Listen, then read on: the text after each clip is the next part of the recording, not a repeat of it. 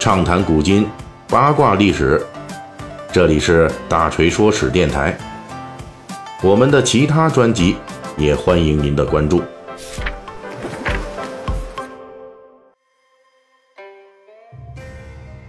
好，新的一期呃《三国演义》细节解密又开始了啊！咱们上一集的时候，大锤出现了口误啊，说呢欢迎大家来关注这个《水浒细节解密》，但其实呢，我这是在三国的专辑里边啊。当然，我们《水浒》呢也同时在讲，呃，如果大家感兴趣，呃，可以关注我这个《水浒》那个专辑啊，也可以听一听。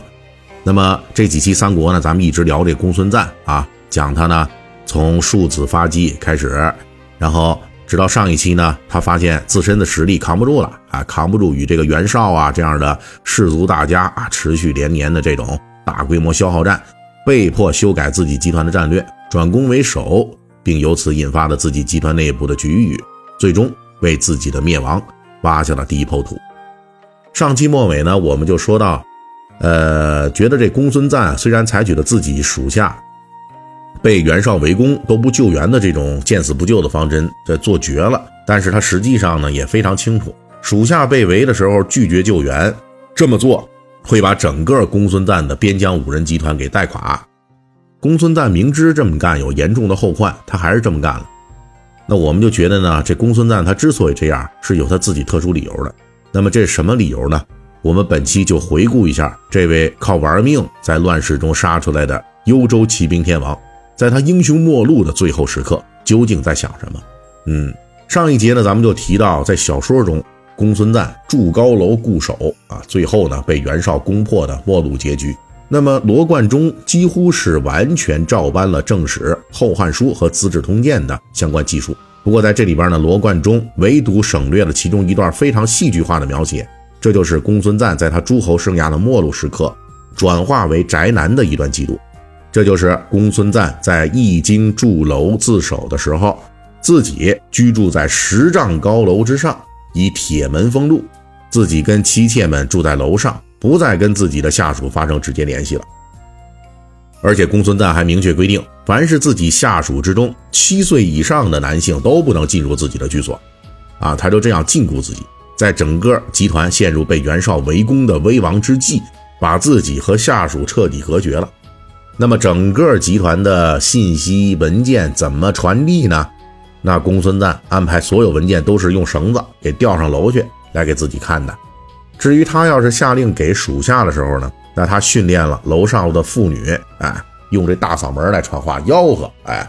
自己呢命令都通过这些女性的大嗓门广播给下属。这样的与世隔绝，让公孙瓒事实上成了真正的孤家寡人。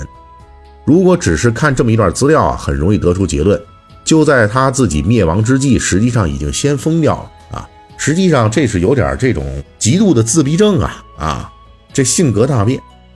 他不仅通过见死不救让部下对他的依赖感彻底丧失，而且还通过与下属的物理隔绝，彻底的断绝了与下属之间的人际关系。所谓的孤家寡人啊，当整个公孙瓒集团只是机械的执行他的指令的时候。那这个集团最后的活力也就一并丧失掉了。问题是公孙瓒为什么这么疯狂呢？其实就在这段匪夷所思的情节之后，《后汉书·资治通鉴》记载了公孙瓒的一段感悟之语啊，他是这么说的：“我当年在边境与胡人交战，最终把他们击败，后来又踏平青州黄巾军三十万，那时候真是意气风发呀，觉得天下都在我掌握之中。”但是从那时一路打仗到今天，我才发现，我所宏图的天下大计，实际并不是单靠我的才能就可以掌握的。不如收缩防御，积攒粮草，等待天下局势再起大的变化的时候，我再想办法趁机东山再起。公孙瓒曾经单枪匹马在东汉边境线上以一挡百对战胡人骑兵，也曾经以寡击众啊击破黄巾军。但是如今呢，这个凭借一己之力一路奋斗，成为幽州最大的军阀的人，那个曾经永远保持百分之好几百精力的，随时准备玩命的公孙瓒，他是真的颓了。这种颓，这是一种疲惫，那不是那一场界桥大战的直接结果。实际呢，是从界桥决战之后，公孙瓒与袁绍、幽州豪强啊反复拉锯战之后，精力和能力双重消耗的一个长期的结果。那个曾经睥睨天下豪杰的公孙瓒，经过几年的反复拉锯，他疲惫了。他发现自己曾经最为自信的能力，并不能支撑他吞并天下，甚至连应付袁绍和幽州豪族这种百年大族的连年的轮番进攻都非常吃力啊！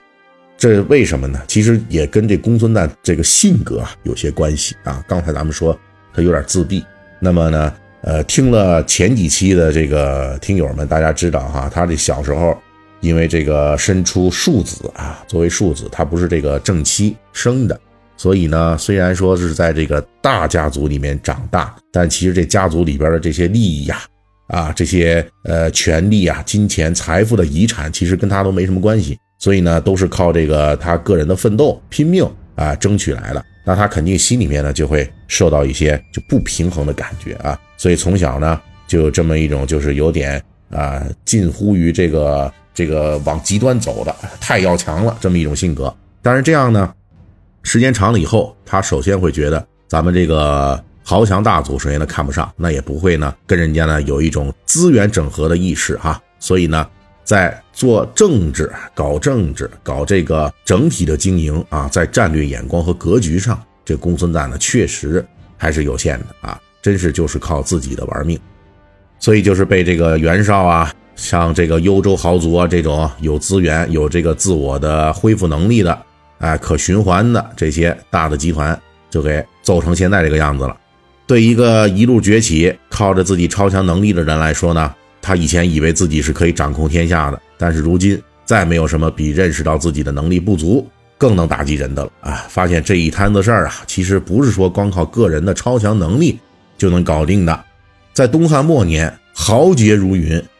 遭到这样挫折的公孙瓒，其实呢，他不是第一个，也不是最后一个。那么，这才是公孙瓒改弦易辙，转而对部下见死不救，对属下隔绝的根本原因。他一直都是整个集团内能力最强的那个人，但是如今呢，他的强势都对抗不了强大的敌人了，怎么办呢？他就很自然地选择了不信任手下的部署。他那些隔绝众人、拒绝救援之类的看似疯狂的自救措施背后。实际隐藏着一种模糊的渴望，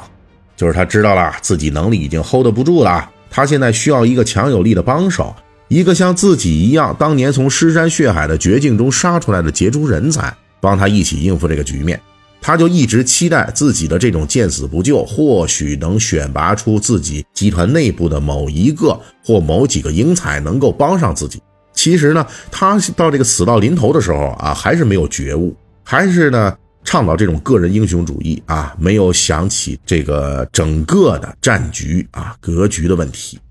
还是想从自己的这些残兵败将里面再挖点人，觉得能扭转乾坤啊。那么咱们就回到开篇那个话题了，英雄末路之际的公孙瓒，他在想什么呢？我觉得这想的思路有点问题。我们就推测啊，这公孙瓒应该是痛苦的发现自己的能力不足以称雄于东汉这样一个乱世。同时呢，他还在拼力自救，存着万分之一的侥幸，希望有那么一个帮手，能够迅速从战场上磨练出来，真正帮到他。但是公孙瓒直到死都没有等来这样的帮手。本期大锤就跟您聊到这儿，喜欢听您可以给我打个赏。